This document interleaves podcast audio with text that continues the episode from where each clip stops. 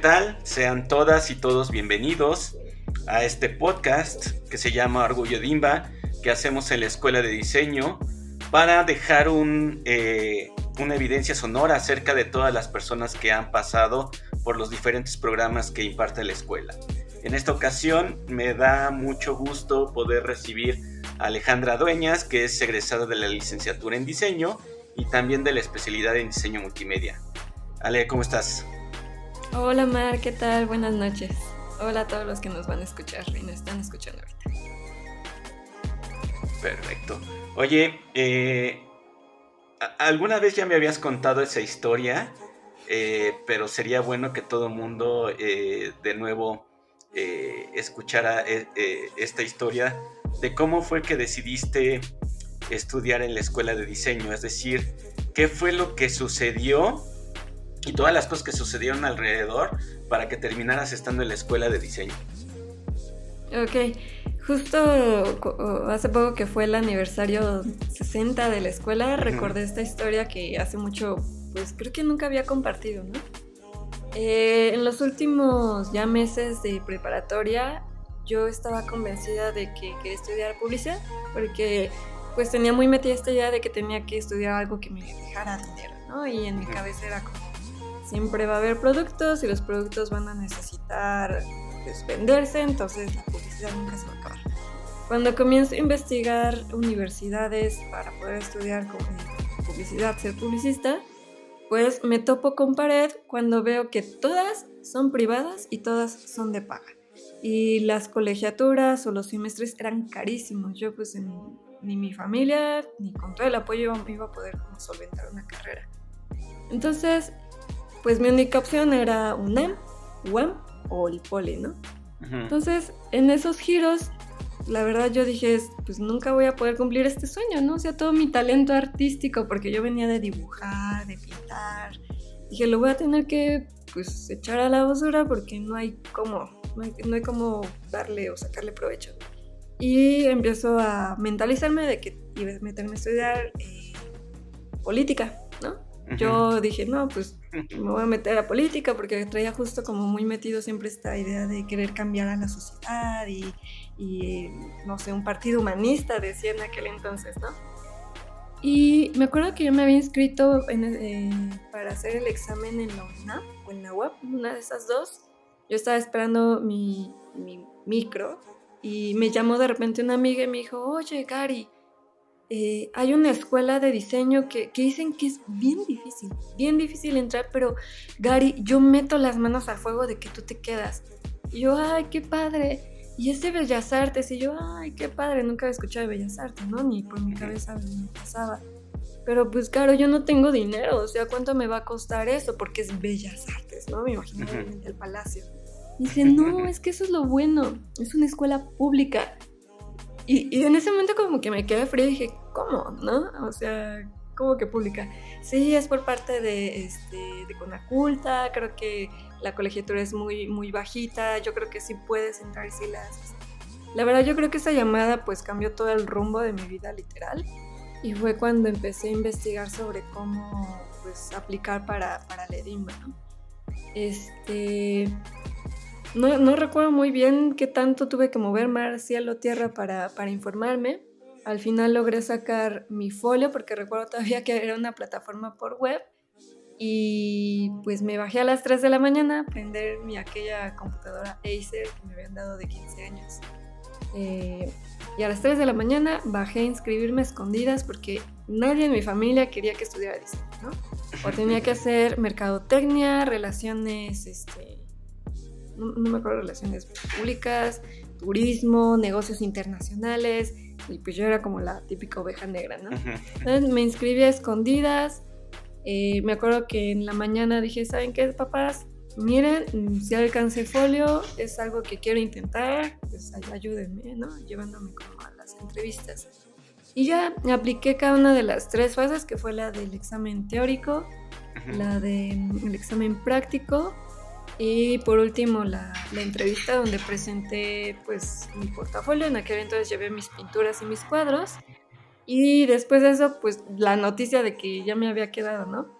Además había mucho nervio porque justo había que entraban, creo que daban 400 folios y en la primera etapa solo pasaban 200 y de los 200 solo pasaban 100 a, entrevista y de esos, de esos 100 de entrevista creo que ya nada seleccionaban unos 60 o menos, no recuerdo cuánto. Entonces la verdad sí fue magia, fue como un sueño, ¿no? O sea, cuando fui a buscar el periódico, vi mi folio y lo volví a ver y lo volví a leer y volví a hacerle como, no, no, seguramente no lo estoy inventando, no, ahí está.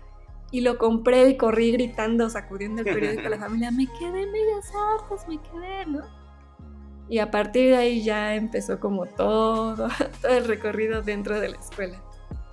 Y ahora, bajo, esto que, que, que nos cuentas, pues tú tenías enfocado que querías estudiar diseño, eh, en un sentido estricto eh, te llamaba eh, el enfoque que iba dirigido hacia la publicidad.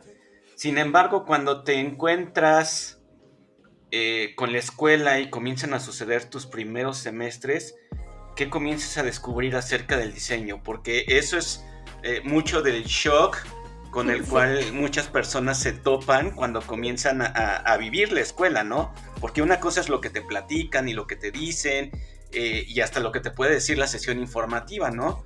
Pero ya estando adentro, ya cómo comienza a suceder eso. Cuando, cuando presenté mis, mis, proyectos, mi portafolio, mis pinturas, y me entrevistó Mauricio Parra, no recuerdo, había otra profesora, pero no recuerdo el nombre, yo no los veía muy convencidos, ¿sabes? Como que eran, mmm, torcían la boca, y yo decía, Dios mío, este es el último paso, ¿no? Y recuerdo esa pregunta que me hicieron, tú sabes que esto no es arte. Tú sabes que aquí eh, esto que, que, bonito pintas y qué bonito reflejas como tus ideas, no es diseño, ¿no? Yo la verdad me había puesto medio a leer de diseño, no comprendía la verdad de qué trataba, pero me habían hecho una pregunta sobre cómo bajaba la comunicación o cómo, cómo podías transmitir mensajes desde un gráfico. ¿no? Que como que trataban de conectar mis cuadros con cómo mandaba un mensaje, Entonces me acuerdo que ahí medio traté de eh, batear la pelota diciendo, no, pues es que tú tienes que tener un objetivo, entonces el mensaje tienes que interpretarlo a formas y colores. Y, y ahí fue cuando les cambió la cara y dije, creo que va por aquí, ¿no? Y seguí hablando de eso. Ya cuando entro a la escuela recuerdo muy bien, este, una clase, creo que era teoría de diseño con esta profesora Alfaro.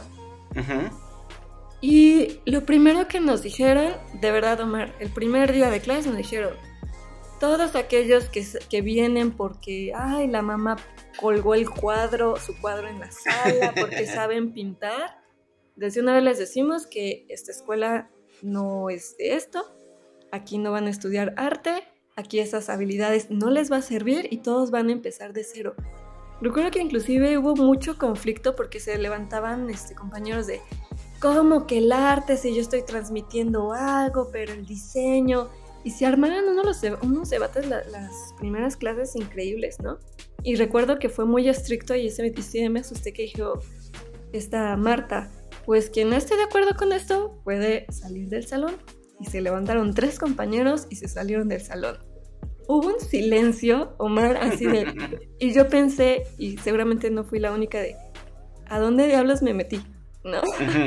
Entonces, creo que desde ahí yo dije, esto va a estar muy rudo. No sé qué estoy haciendo aquí, no sé si fue la mejor decisión, pero vamos a ver. Conforme fue transcurriendo, yo creo primero, segundo y tercer semestre, pues te das cuenta que tal cual es que nunca se me van a olvidar las palabras. Todo lo que yo traía y que el orgullo y que los artistas y eso, pues no servía en la clase, ¿no? Que realmente todo el conocimiento o la información que yo creía tener no era lo que yo creía que era diseño, ¿no?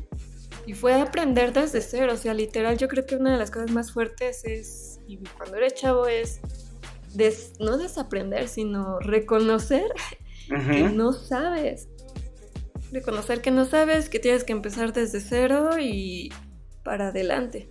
Pero eh, sí, sí es un shock. Yo creo que en cuando llegué a tercer semestre, eh, no sé si quieras compartir esto, es un paréntesis. Cuando llegué a tercer semestre, eh, fue un shock para mí porque no daba una, ¿sabes?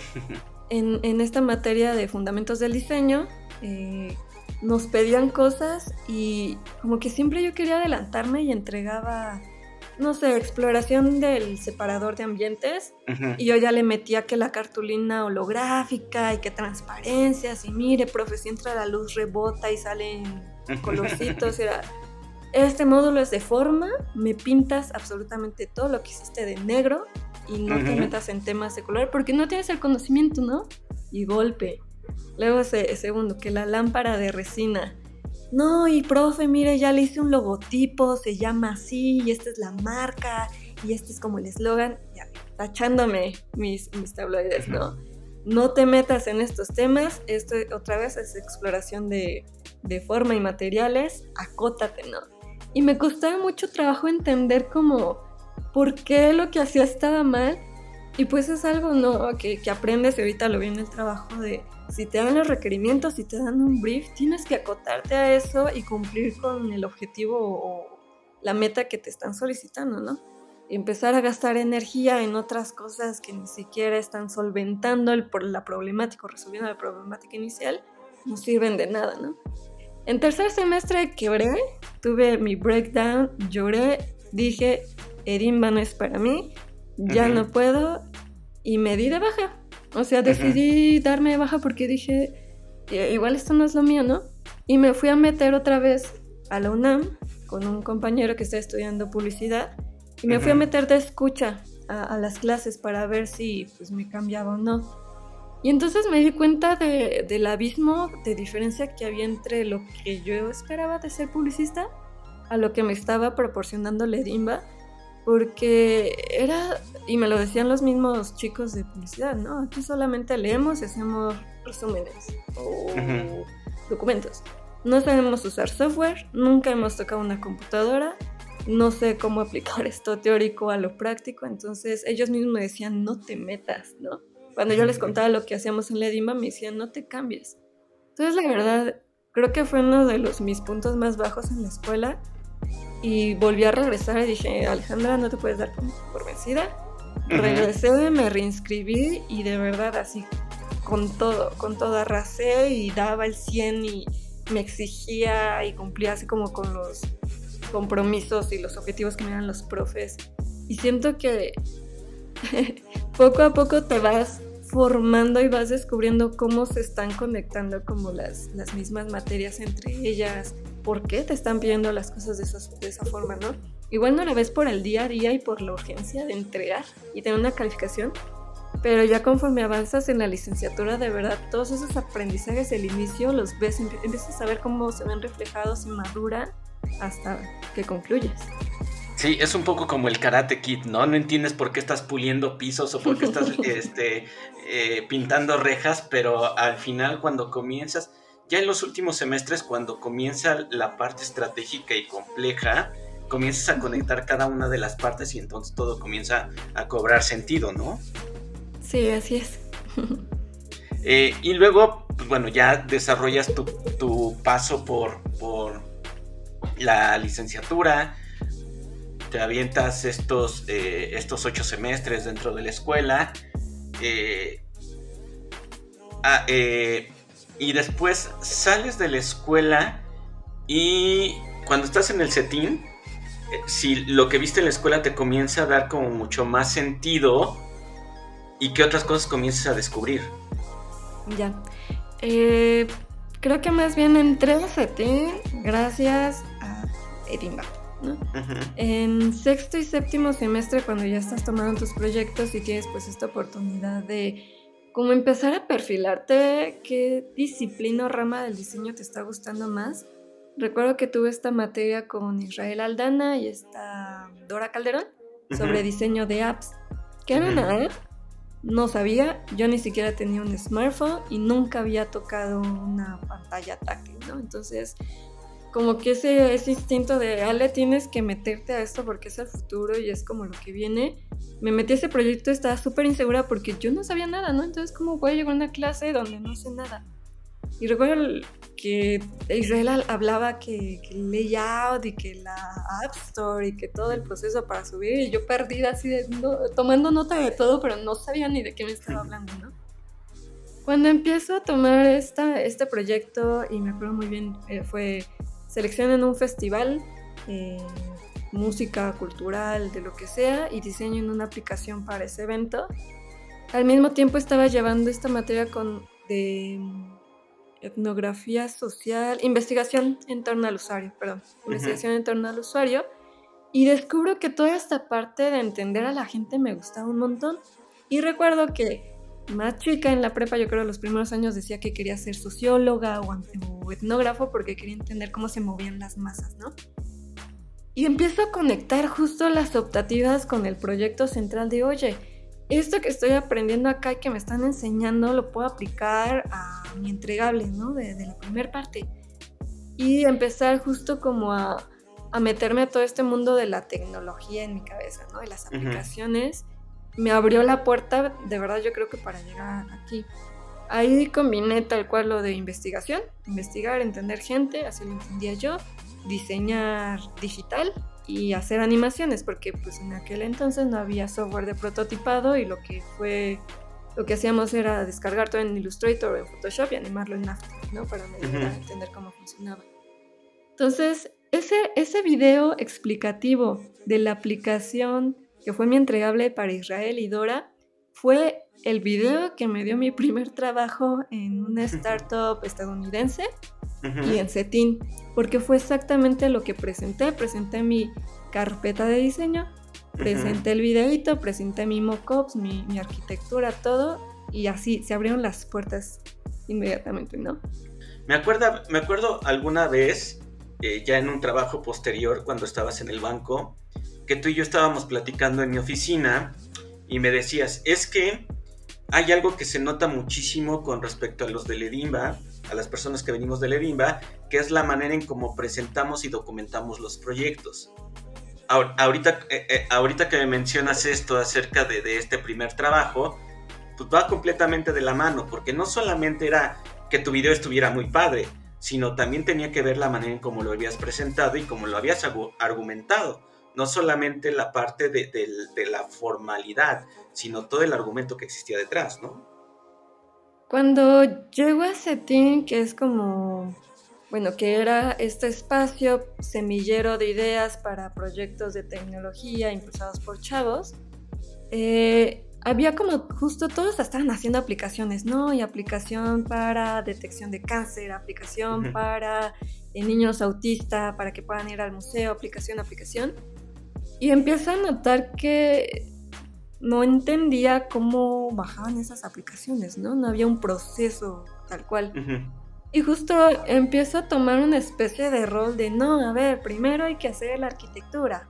Y daba como capacitaciones, ¿no? ¿no? Oigan, y después de esto hay que hacer este, los layouts y tenemos que pensar en jerarquía. Inclusive llegamos a hacer algunas eh, es que pruebas de usuario así eh, en modo guerrilla ahí mismo en Setting. Entonces eh, al mismo tiempo, pues tienes la oportunidad de convivir con mucha gente, ingenieros, desarrolladores, mecatrónicos, de mercadotecnia, de literatura, diseñadores de, otra escuela. Y creo que ahí es el primer punto donde identifico como este nivel, por decirlo de alguna forma, que eh, de la formación que te da la EDIMBA, a diferencia de quizá otras carreras, otras licenciaturas en diseño, ¿no? Y creo que precisamente era esto de cómo articulas un proceso para llegar a un producto, ¿no? Generalmente hay una aplicación y ya se ponían a bajar las pantallas y el colorcito y que si bordes redondeados, pero toda esa parte eh, que hay detrás antes de llegar a ese paso, pues no había, ¿no? Entonces creo que justo esta parte eh, que te da la, escuela acerca del proceso de los métodos de ser estructurado, también este, cada vez que mencionaba que venía de Ledimba, me decían que solo de ahí salían los dioses o que salías como curado y que te volvías inmortal, sí se nota. Entonces justo esta, esta parte del tronco que te da la escuela, de, de, la calidad y la ejecución, es algo que todavía a mis siete años de haber egresado lo sigo viendo, ¿no? Eh, de verdad desarrollas como un hábito de velocidad, de entregar, de ritmo y de tener una calidad que otras personas o a, diferencia de otros diseñadores no tienen, ¿no? comienzas a, darte cuenta de, esa estructura y de todos esos eh, y de todas esas eh, fortalezas que te da que te da la escuela.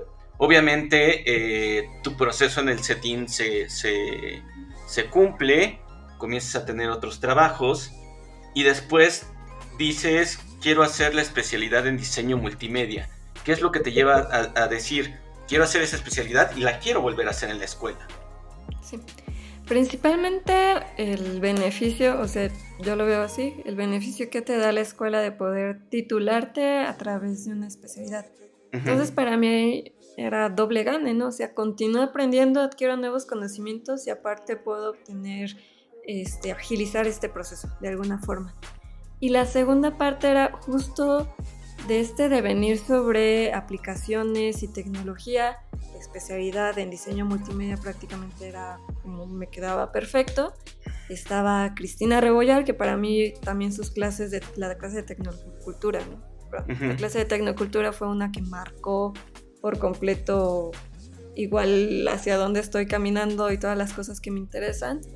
Eh, volverla a tener a ella impartiendo clase, la verdad era como igual otro, otra palomita, ¿no? Para atravesar este proceso de nuevo. Sí, ahí hay, algo también interesante que creo que no he platicado eh, eh, con nadie eh, de los que han pasado de posgrado y sobre todo de la de multimedia. Algo en particular, justo ahorita que estamos en los festejos de los 60 años, pues estamos documentando muchas cosas. Dentro de eso, en el 96, en el 93 se crea la unidad de posgrado y educación continua dentro de la escuela de diseño, ¿no?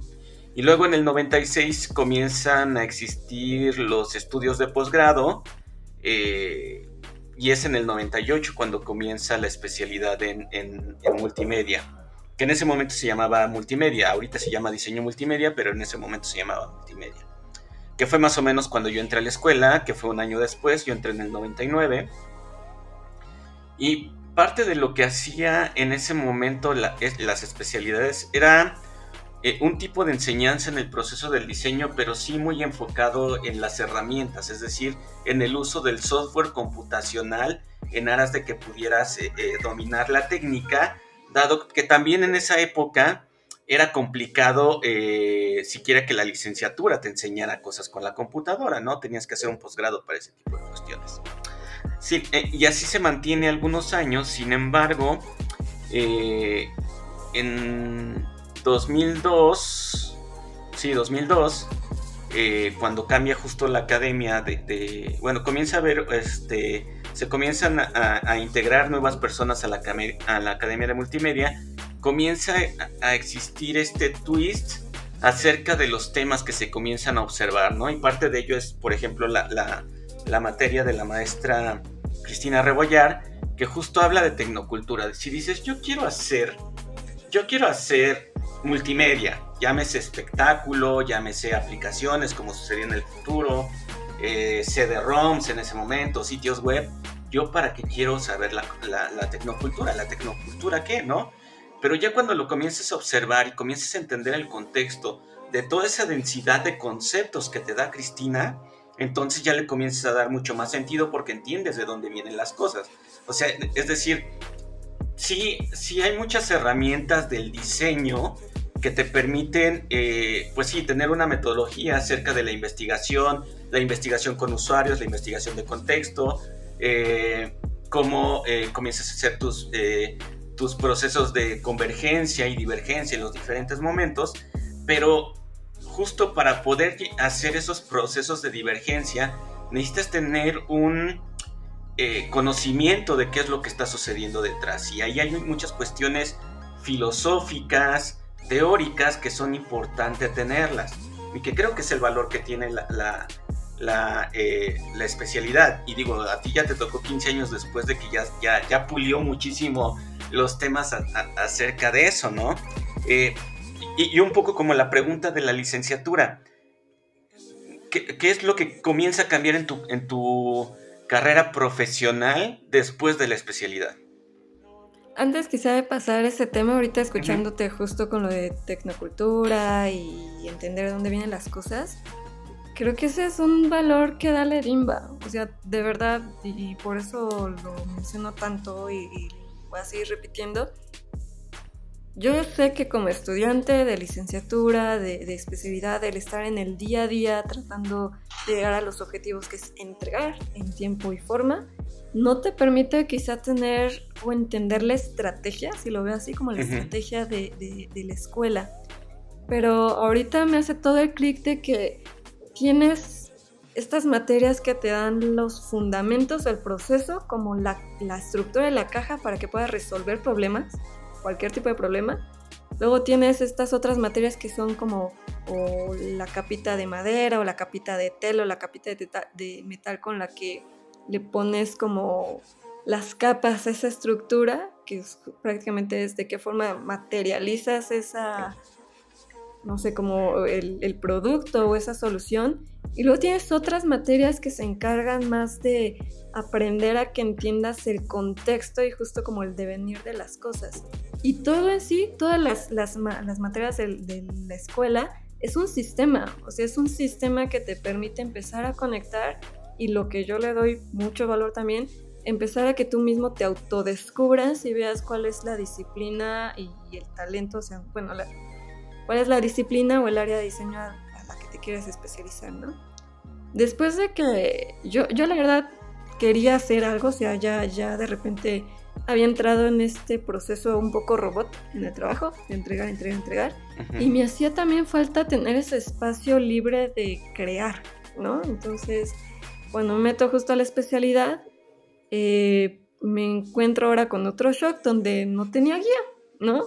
Igual era como, te vamos a dar un montón de, materias que en mi cabeza estaban desarticuladas, entre comillas, y conforme vas avanzando en este diseño justo de, de la solución digital o multimedia, empiezo, o sea, se, puede, se empieza de repente a evidenciar, ah, esto se conecta con esto, esto de Arduino lo puedo conectar con mi entregable, ah, esto de los procesos también lo puedo conectar acá. Y justo empiezas a ver cómo cada materia empieza a nutrir tu proceso, ¿no? Para llegar como al, a tu entregable ideal.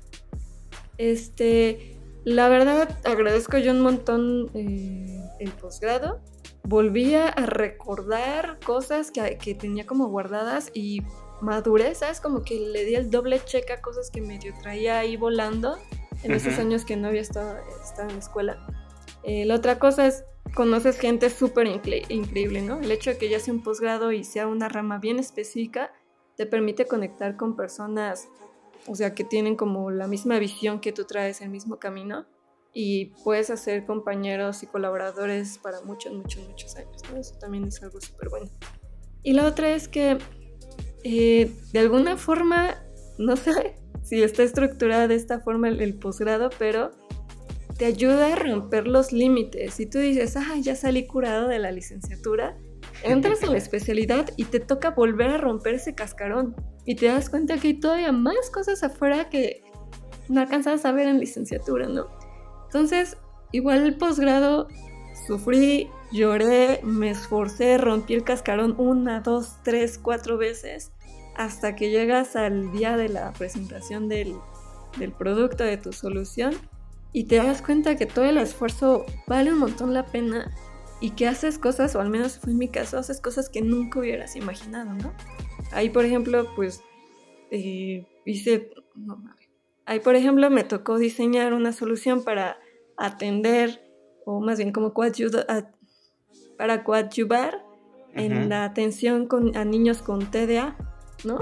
Yo según iba a hacer una propaganda para, para comunicar que era el déficit de atención y terminé haciendo un brazalete wearable conectado con Arduino, más la aplicación y el video que nos pidió Raquel. Y entregas todo, ¿sabes? Como un producto completo que de verdad, hasta ahorita en mi experiencia laboral no he tenido la posibilidad o la oportunidad de poder crear algo de esa magnitud y con esa libertad. Sí, y, ahorita que lo mencionas, porque justo eh, eh, no, sé si van a salir en este orden, pero justo el, episodio pasado que grabé, eh, lo grabé con Soara. Entonces, este, justo es parte de la experiencia compartida que, estaba, que estaba platicando también ella. Y sobre todo eso, hay, hay, una parte que de pronto uno se olvida como estudiante, que es justo tienes la oportunidad de hacer un poco sin límites, ¿no?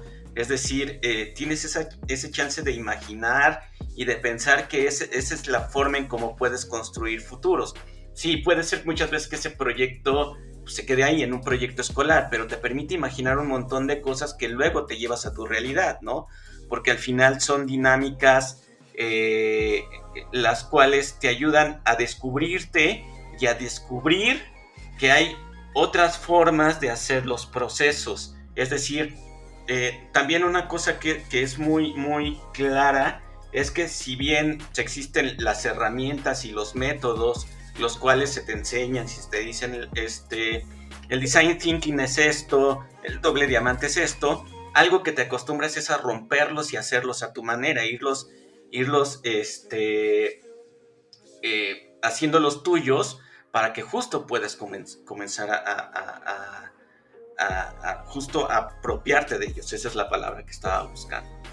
Eh, y bueno, y ahora, ¿qué es lo que, qué es lo que estás haciendo, Ale? O sea, ahora sí que a qué te dedicas. Y creo que más allá de entregar o que se quede en un proyecto escolar, de verdad no lo dejen como proyecto escolar. Muchas veces decimos, ya entrego esto, me quito del pendiente, adiós, se va al, armario o al closet y se queda. Eh, yo siempre, la, vez que fui a platicar al auditorio sobre igual el orgullo de Dimba, les decía a los chicos, piensen toda entrega como parte de su portafolio. Porque cuando lleguen a pedir, eh, cuando lleguen a pedir trabajo, les pidan experiencia, no van a tener que enseñar si todas sus entregas están hechas a prisa y nada más con el objetivo de cumplir. Por ejemplo, vuelvo a sacar esto. La entrega de Israel Aldana y de Dora me dio mis primeros dos trabajos. Eso fue lo único que entregué y eso fue con lo, con lo que me vendí. Entonces, sí, super recomendaciones, pónganle todo el corazón y toda la pasión y digan, con esto voy a conseguir mi primer trabajo y esto es lo que yo voy a mostrar. Y tal cual está diciendo Mar, no solamente qué bonito o qué este, bien presentado está, sino todo el proceso que hay detrás, todos los argumentos, cómo estuve tomando mis decisiones y cómo estoy estructurando, le decimos articular todo, cada una de mis fases, cada una de las decisiones que estoy tomando para llegar a este producto, ¿no? que es lo que al final nos interesa en el gremio del diseño. Y hablando sobre eh, qué estoy haciendo ahorita, este, ahorita soy design manager en Monte de Piedad, que acabo de cambiarme hace poquito de BBVA. Y mi otra mitad del rol es ser Design Ops, que es una especie de rol que se encarga de generar herramientas, pero para los diseñadores, para que los diseñadores puedan diseñar. Eh, ¿Podrías ahondarnos un poquito más de eso? Porque eh, justo una, una, de las preguntas que siempre habían tenido eh, y, de ahí voy a sacar un poco mi, antipatía un poco al, concepto de diseñador integral en esta, en esta, eh, en esta intención de todo el mundo de querer decir es que somos diseñadores qué, ¿no? O sea, salimos y somos diseñadores qué, porque están los gráficos, están los industriales, están los textiles y yo, y yo qué diseñador soy, ¿no? Este, yo un poco en ese sentido, eh, eh, el, hecho de ser a secas, diseñadora, diseñador, eh, te permite tener una perspectiva distinta de este tipo de cosas, ¿no? Pero sobre todo para la manera en cómo se está, están sucediendo, como está sucediendo la industria, por lo menos en los últimos 7, 5 años, eh, también se están generando nuevos roles que el diseñador, la diseñadora está ocupando, es decir, a lo mejor antes existían y se les llamaba de otra forma, o simplemente eran cosas de las que caían dentro del diseño gráfico, dentro del diseño industrial. Sin embargo, ahora cada una de esas eh, encomiendas comienzan a tener un nombre, ¿no?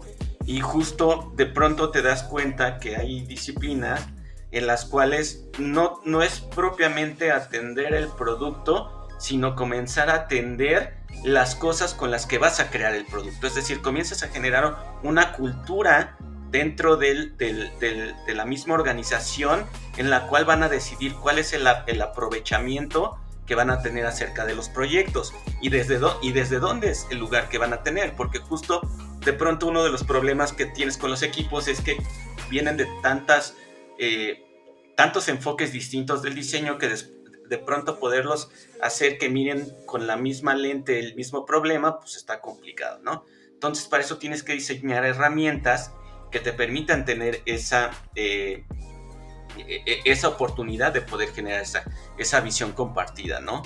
Eh, el Design Ops es un, poco de, es un poco de eso, es de esas nuevas posiciones en las cuales, eh, sobre todo para, para instituciones tan grandes como puede ser un banco, o en este caso, que a lo mejor el monte no es tan grande con respecto al, departamento de diseño, pero que es una institución que tiene más de 100 años, ¿no? Entonces, eh, eh, eh, así, y que de alguna otra forma ha tenido procesos los cuales pues los siguen manteniendo en vida, pero sin embargo en algún momento también hay que innovar. Y esa parte de la innovación viene también desde las herramientas que comienzas a desarrollar para poder llevarlo a lugares más allá que lo que prácticamente sucede y sobre todo cuando las interacciones se están modificando, ¿no? Antes llegabas y pues bueno, llegabas con tus cosas al monte y había una interacción muy, muy clara como sucedía. Sin embargo, en, en, la manera como se comienzan a insertar nuevos artefactos, comienza a haber nuevas interacciones, comienza a haber nuevas realidades como por ejemplo la pandemia que también modifica un poco la manera en cómo consumes eh, y utilizas los artefactos. Entonces, ¿cómo es diseñar para diseñadores? Es decir, ¿cómo, cómo se diseñan esas herramientas? Entiendo esto de diseñador integral y me dolió mucho leerte en redes sociales diciendo que ya no dijéramos eso, pero creo que al final es parte de tu proceso porque tienes esta necesidad de pertenecer, ¿no? De, de, tener como una especie de tribu y estás viendo que los industriales, que los gráficos, que los web, que los multimedia y tener solamente licenciatura en diseño te deja ese sesgo de que hay un hueco, que ahí debería haber, algo, ¿no? Entonces empezamos a decir, ay, soy diseñador integral. ¿Y por qué integral? Porque llevo todas las ramas de diseño y ya yo puedo elegir, ¿no? Y la verdad a pantalla, gente, y sirve mucho, se sirve mucho para venderte porque entonces dicen, wow, eres como un todo o un este, multitask, ¿no? Pero creo que al final otorgarle el apellido de integral termina siendo justo lo que, de lo que tanto nos quejamos de gráfico, industrial, bla, bla, bla. El que yo me ponga quizá un apellido, solo estoy haciendo más específico qué es lo que sé, cómo es que sé resolver los problemas, ¿no? O, cuál, cuál, es la solución a través de las cuales lo resuelvo. Si medios impresos, si algo este, de mobiliario, si es algo digital, etc. Pero el tronco otra vez, la base es el diseño, ¿no?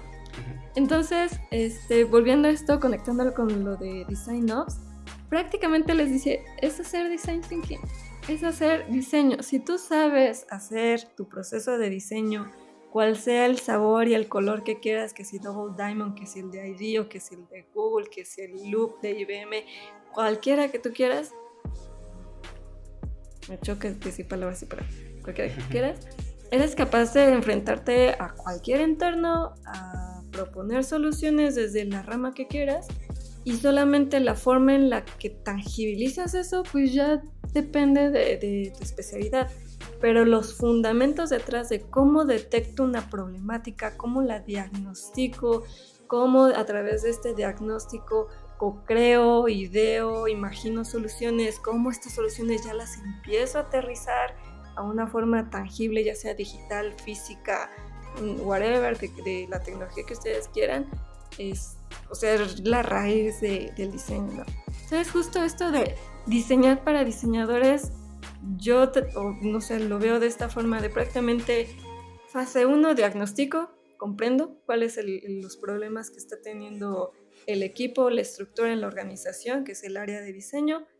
Fase 2, ese diagnóstico lo bajo a hallazgos, insights, priorizo inclusive con este, con los líderes o con cargos mayores sobre cuáles son las problemáticas que tenemos que cuáles son las problemáticas que tenemos que atacar para salir con el objetivo anual o los objetivos a largo plazo. Y siguiente fase, co-creo, porque yo sé mucho de co-crear, hago workshops con todos los líderes, con los subdirectores de este es el dolor, esto le duele al equipo y no solo le duele al equipo, le duele al equipo de desarrollo y termina impactando con las relaciones con negocio y termina impactando a escala cultural con, con la empresa, ¿no? ¿Cómo le hacemos? Que si hacemos un formulario, que si hacemos una reunión con tal frecuencia, que si hacemos eh, un template, un canvas de algo, eso ya es lo de, menos, ¿no? Y a partir de ahí empieza como este otro ciclo donde ya se tangibiliza la solución dependiendo de lo que se haya decidido hacer, se pilotea, se itera, porque mis usuarios son los diseñadores, son el mismo equipo, entonces, ¿qué te pareció esta sesión? ¿Te está funcionando la ceremonia? No, ¿qué es lo que hay que cambiar? Iteramos, se vuelve a lanzar y mido, ¿no? Que es otra parte también súper esencial para los diseñadores, empezar a pensar estratégicamente. Entonces, priorizar, conectar metas corto, mediano, largo plazo, este, iterar, definir objetivos de diseño o OKRs, ver que eso se conecte con los KPIs de diseño, estar, este, estar midiendo data, eh, recopilando feedback y a través de eso estar tomando decisiones, también se hace en el Design Ops, ¿no? Lanzo mi herramienta, la piloteo, mido si está resultando, eh, no sé, tantos diseñadores de tantos deberían estar usándola, deberíamos estar subiendo la participación tal, la calidad con estos parámetros debería estar subiendo tanto en tantos meses. Y así voy, vamos entrando en ese ciclo infinito de estar iterando, iterando hasta que quizá lleguemos a la mejor solución, la más pulida, la más refinada para que ya se quede viviendo un buen rato, porque también mientras más gente nueva va entrando, esa herramienta va a tener que irse adaptando. Entonces no es como que crees una solución y ya va a ser eterna, sino hay que establecer igual cierto tiempo de cada, cada pico de crecimiento de, del área, ir iterando la, la herramienta para adaptarlo a las nuevas necesidades. Sí, claro, porque no es lo mismo iterarlo con un equipo de tres personas que iterarlo con un equipo de 15, con un equipo de 20. No sé, eh, eh, y lo pienso mucho eh, como cuando te tocó ese periodo en el banco, en BBVA, que de pronto la meta que tenía Benjamín del Real en ese momento de, ay, ojalá lleguemos a tener 100 diseñadores y de pronto, ¡pum!, tenían 200 y tantos diseñadores y escala todo ese proceso, o sea, también no es, no, es eh, cosa sencilla de, escalar un equipo tan grande, porque pues, son diseñadores, pues van a hacer lo que tienen que hacer, ajá, pero ¿cuál es la guía para hacer eso que tienen que hacer? No es nada más de, ah, me siento y vamos a producir, sino hay, hay que llevar de nuevo una serie de herramientas, una serie de métodos en las cuales hay una visión compartida del lugar donde se tiene que llegar. Si no hay, existe esa visión compartida, es complicado que podamos llegar. Y eso me recuerda mucho justo otra vez a lo que te enseña la Edimba porque no es solamente como, ay, lancé esta herramientita digital para que los diseñadorcitos hagan esto, sino en vez de pensar solamente en una solución, en un producto, comienzas a pensar en sistemas, ¿no? La medición de calidad, qué herramientas, pueden ser dos, tres, cinco, seis, ¿no? Y entre esas pueden oscilar entre un nuevo rol, nuevas ceremonias, nuevas herramientas, cómo entre ellas se soporta todo el tema, por ejemplo, de calidad, ¿no? Y el tema de calidad, cómo entra a soportar el ecosistema que va a ayudar lo que queremos a la organización a subir el índice de madurez de UX, ¿no? Entonces, recuerdo en octavo semestre esto de diseño de sistemas complejos. Yo decía, ¿cómo que diseño de sistemas complejos? ¿Qué es, ¿Qué es esto, no? Y entregamos, no, pues aquí está el logo, y aquí está la señalética del lugar, y aquí está una pantalla para encontrar los salones, ¿no? Y para nosotros era eso sistema de diseño complejo, mal aterrizado. Más bien justo ahorita me hace mucho sentido que es esto de cómo una serie de soluciones crean un sistema que entre ellos haya retroalimentación y se nutra y aparte se conecta este ecosistema que nos ayuda a lograr el gran objetivo de, incrementar el nivel de madurez de la organización. Sí, sobre todo poder que sea visible la manera en cómo... Creo que el, secreto ahí, bueno, y no creo, así eh, hasta lo dice la teoría de, de la teoría de sistemas, en el sentido de que el secreto está en las conexiones, no propiamente en los sistemas, sino la manera en cómo se conectan los sistemas. Eh, eh, es ahí donde se conecta y donde se genera el valor. Y justo parte del diseño es poder resaltar ese valor. O sea, que, el, valor sea, eh, no, no quiero decir apreciado, pero sí disfrutado por, por la persona que tiene acceso, acceso a él, ¿no? Que al final lo que está buscando es que le resuelva una situación, no le resuelva un problema. Y ah, eh, en, este caso, no sé, se me ocurre que, por ejemplo, en el Monte de Piedad, pues es el hecho de que puedas empeñar algo, que puedas retirar algo, que puedas recuperar algo. Es decir, ahí, ahí hay procesos que también son, eh, eh, y la manera en cómo se conectan y funcionan, pues creo que ahí radica justo el valor de todo eso. Sí, y esa es otra cosa igual súper importante como diseñadores. Si yo no soy capaz de demostrar cómo este diseño desde el más mínimo cambio en una interfaz, el botoncito, el colorcito, el texto, hasta una, ¿sabes? Un, un producto aterrizado desde cero, si no estoy capaz de comunicar cómo esto está otorgando valor y poniendo lo de, lo de siempre la balanza, ¿no? O más bien las tres lentes de diseño cómo está siendo retribuible para el negocio que está solventando o saneando dolores o necesidades de mi usuario, que realmente va a ser eh, fácil o factible de desarrollar, entonces el diseño se va a quedar ahí perdido, ¿no? Y creo que justo esta parte de comunicar, armar una estructura, el storytelling, cómo negociar y argumentar tu proceso de diseño y vender la solución, es la parte crucial. Prácticamente esto determina si vive el producto, si se da luz verde y avanza o si se queda rezagado por N cantidad de tiempo. Sí, exactamente. Y justo pues de ahí radica la importancia del pensamiento complejo y el pensamiento sistémico que se le, que se le agrega al diseño, ¿no? Ese, ese valor que justo te permite comenzar a observar y como lo mencionabas hace rato, ¿no? Eh, comenzar a entender y observar el problema antes de hasta siquiera de tener el primer acercamiento, ¿no? Entonces ya comienzas a vislumbrar cuáles son esos elementos sistémicos que existen en él y cuáles son los posibles acercamientos que podrías llegar a tener, ¿no?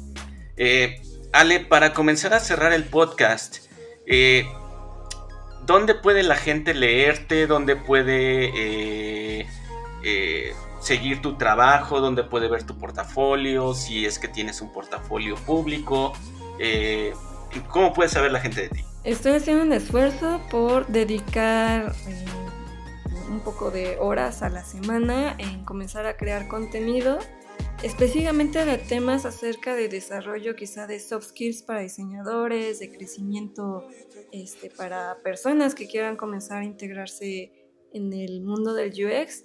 Y hay unas par de iniciativas, no las voy a decir porque son sorpresa y estoy colaborando con otro grupo de personas para que salgan a luz. Esperamos que allá por mayo, este, junio, puedan este, salir y las puedan conocer. Pero yo creo que si están en LinkedIn, pueden buscarme en LinkedIn, pueden buscarme en LinkedIn como Alejandra Dueñas este, añádenme, ahí voy a comenzar a publicar cuando se dé luz verde y podamos sacar estas iniciativas, este, todo el material que voy a estar compartiendo. Sobre portafolio, ah, bueno, sí, sí, es que, es que no tengo portafolio público. ok. Como, como estuve mucho con el banco, como temas de confidencialidad, entonces como top secret.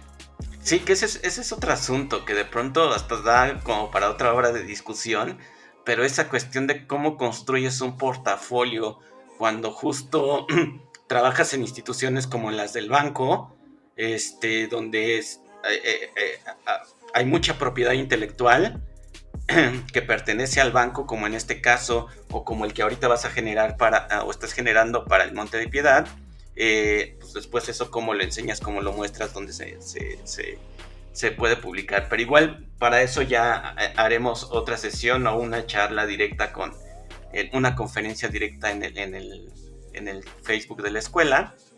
Eh, y bueno, Ale, muchísimas gracias por venir a platicar con nosotros. Es un gusto siempre tenerte en la escuela participando con tus charlas, tus conferencias y todo lo que quieres compartir. Eh, ¿Algo más que quieras agregar? expriman su escuela.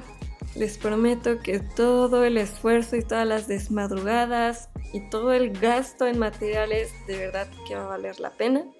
No lo tiren a la basura, documenten absolutamente todo, a partir de ahí generen el portafolio hacia la rama a la que quieran dedicarse y preséntenlo, de verdad. Al final de las habilidades más importantes que les va a desarrollar Ledimba justo es este proceso de diseño, de verdad puede que algunos digan, ¿qué diablos? No entiendo, no sé cómo se conecta, pero conforme pasen los años y se empiecen a desenvolver en el mundo profesional, todo les va a hacer sentido. Yo personalmente me arrepiento muchísimo, Mar, desearía volver a poder tomar pensamiento sistémico, eh, planeación estratégica, todas mis clases sobre fundamentos del diseño, porque en aquel entonces no le, no le veía sentido y hasta que entré a trabajar dije, ¡Ah! esto es lo que me enseñaron en la escuela. Y cuando di clic, cuando dije esto, yo ya lo sé, van a empezar a ver cómo despegan, o sea, despegan de que esa formación de verdad He hablado con mucha gente, he entrevistado muchos chicos para perfiles desde trainees, juniors hasta seniors. No hay mucho allá afuera. Diseñador con, como lo dice Mar, pensamiento complejo, pensamiento de sistema, pensamiento crítico, procesos de documentación, comprenda justo las fases de diseño, no hay allá afuera.